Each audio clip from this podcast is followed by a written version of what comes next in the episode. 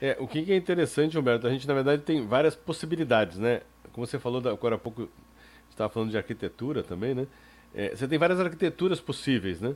Então o Edge é uma arquitetura possível, mas não necessariamente ela é ideal para um caso de uso. Mas quando você tem conectividade de alta velocidade para a nuvem, você pode resolver isso na nuvem, se você não precisar baixar latência, entendeu? Então, eu acho que tem várias possibilidades dentro do, dessa, é, dessa nova tecnologia que é o 5G, e que a gente está trabalhando, né? Acho que a gente é, tem trabalhado nos últimos três anos para justamente se habilitar como um grande né, provedor e entendedor de 5G para fazer a transformação digital de diversos setores, né?